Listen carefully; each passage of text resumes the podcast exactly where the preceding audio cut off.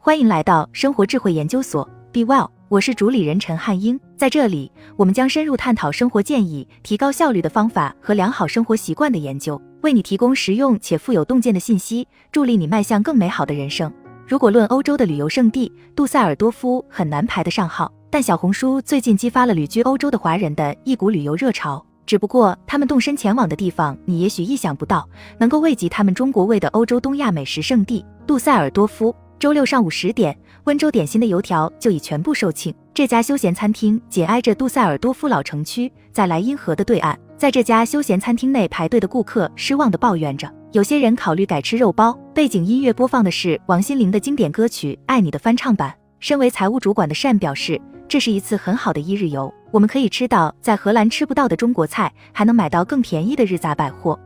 小红书激发了旅居欧洲的华人的一股旅游热潮，但他们的旅游目的地也许让你意想不到，比如像德国杜塞尔多夫这样的地方，因为那里有中国的休闲食品和地方特色菜。如果上 Instagram 平台，可能会推荐你去海牙当地的餐馆，或去阿姆斯特丹来一番短途旅行。但小红书的推荐算法把 Shan 和 Lu 送到了大约二百五十公里以外的地方。但他们对这趟旅行绝不只是满意而已。在欧洲，小红书已意外成为海外华人学生以及年轻专业人士生活的中心。从签证程序到家居装饰，乃至于区域旅行等方方面面，凭借着众包而来的可靠信息宝库，这款 App 的功能类似于服务生活日常的搜索引擎。以指南为中心的气质已经融入到该平台的用户体验之中，这也是小红书源自一本香港购物 PDF 指南的体现。搜索结果会按照帖子被加入书签的频率，而不是点赞的次数进行排序。此举可激励用户发布被其他人当做有用资源而保存起来的指南。比方说，旅游相关的帖子通常会提供详细的后勤提示、按步骤罗列的行程以及排名清单，这有小众 Subreddit。TripAdvisor 网页以及视频游戏攻略的影子，在小红书的指引下，海外华人跨越国界，在欧洲城市中心之间自如的流动，去追逐可口的食物与其他渴望。对于旅居欧洲的华人来说，小红书的众包信息已变得必不可少。二零二一年底，杜塞尔多夫周末之旅成为了小红书上的一大热潮。由于 COVID 十九旅行限制，导致前往中国的旅行变得困难。这一热潮在一定程度上是由寻找当地食物选项的海外华人用户推动的。鉴于该平台位于西欧的创作者数量相对较少，整个欧洲大陆的小红书用户往往看到的都是类似的帖子与趋势。如果他们在欧洲使用这款 App 时对食物或旅行内容表现出兴趣，杜塞尔多夫这个东亚移民的长期中心可能就会出现在他们的信息流之中。自从1970年代以来，杜塞尔多夫一直是重要的东亚社区的所在地，那里汇集了日本跨国公司的员工、韩国的矿工以及中国的纺织工人。在杜塞尔多夫海因里希。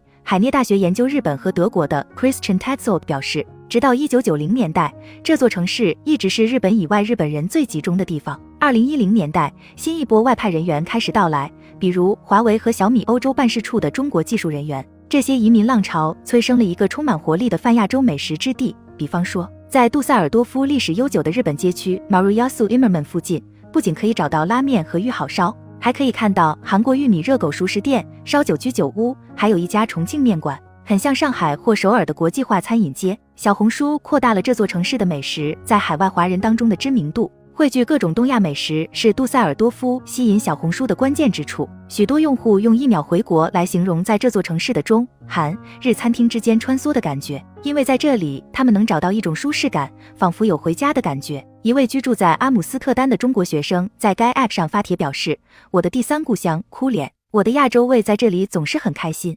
干溜湾杂杜塞尔多夫餐馆东吴料理的一道特色面食。多亏了小红书用户，杜塞尔多夫对这些迎合侨民口味的餐厅的需求出现了激增。为了响应需求，当地的中餐馆扩大了自己的产品范围，很多餐厅丰富了自己的菜单选项或开设有分店。二零二二年十一月，重庆本地餐厅东吴料理开设了第二家分店，与杜塞尔多夫最古老的拉面店之一隔街相望。以前均为芭蕾舞演员的两位创始人 Liu Ying 和 Li Xiang 表示，杜塞尔多夫这个地方很特别。在西欧的其他地方，我们没法做这个。这座城市认识并欣赏亚洲饮食文化的各种复杂性，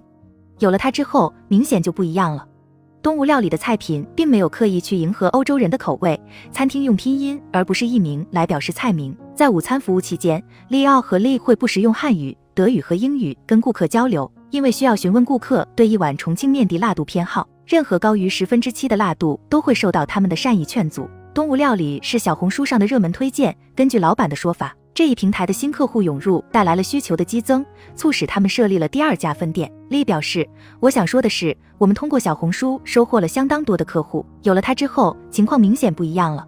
不过这些餐厅都没法确定小红书给自己带来新访客的确切数量。”但当地的热门餐馆已经注意到预订量的增加，周末排队时间也更长了。天山维族餐厅的老板 Ablet Galner 说：“我们有很多顾客是通过小红书的帖子认出我的，我只是告诉他们在网上帮宣传一下。”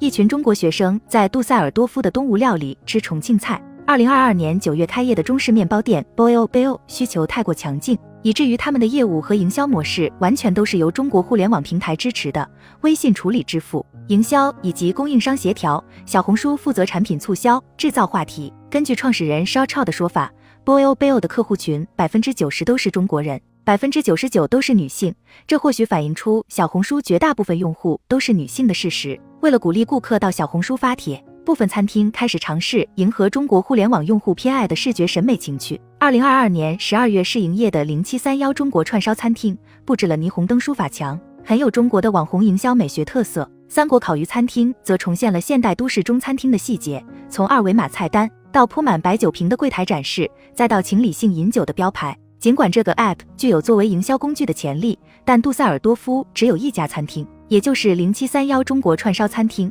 在小红书上设立了一个活跃账户，东吴料理在平台上开了一个公众号，但很快就放弃了。丽表示，我们意识到我们没能力提供用户期望的那种客户服务与响应能力，反正只要有人能看到我们就行了。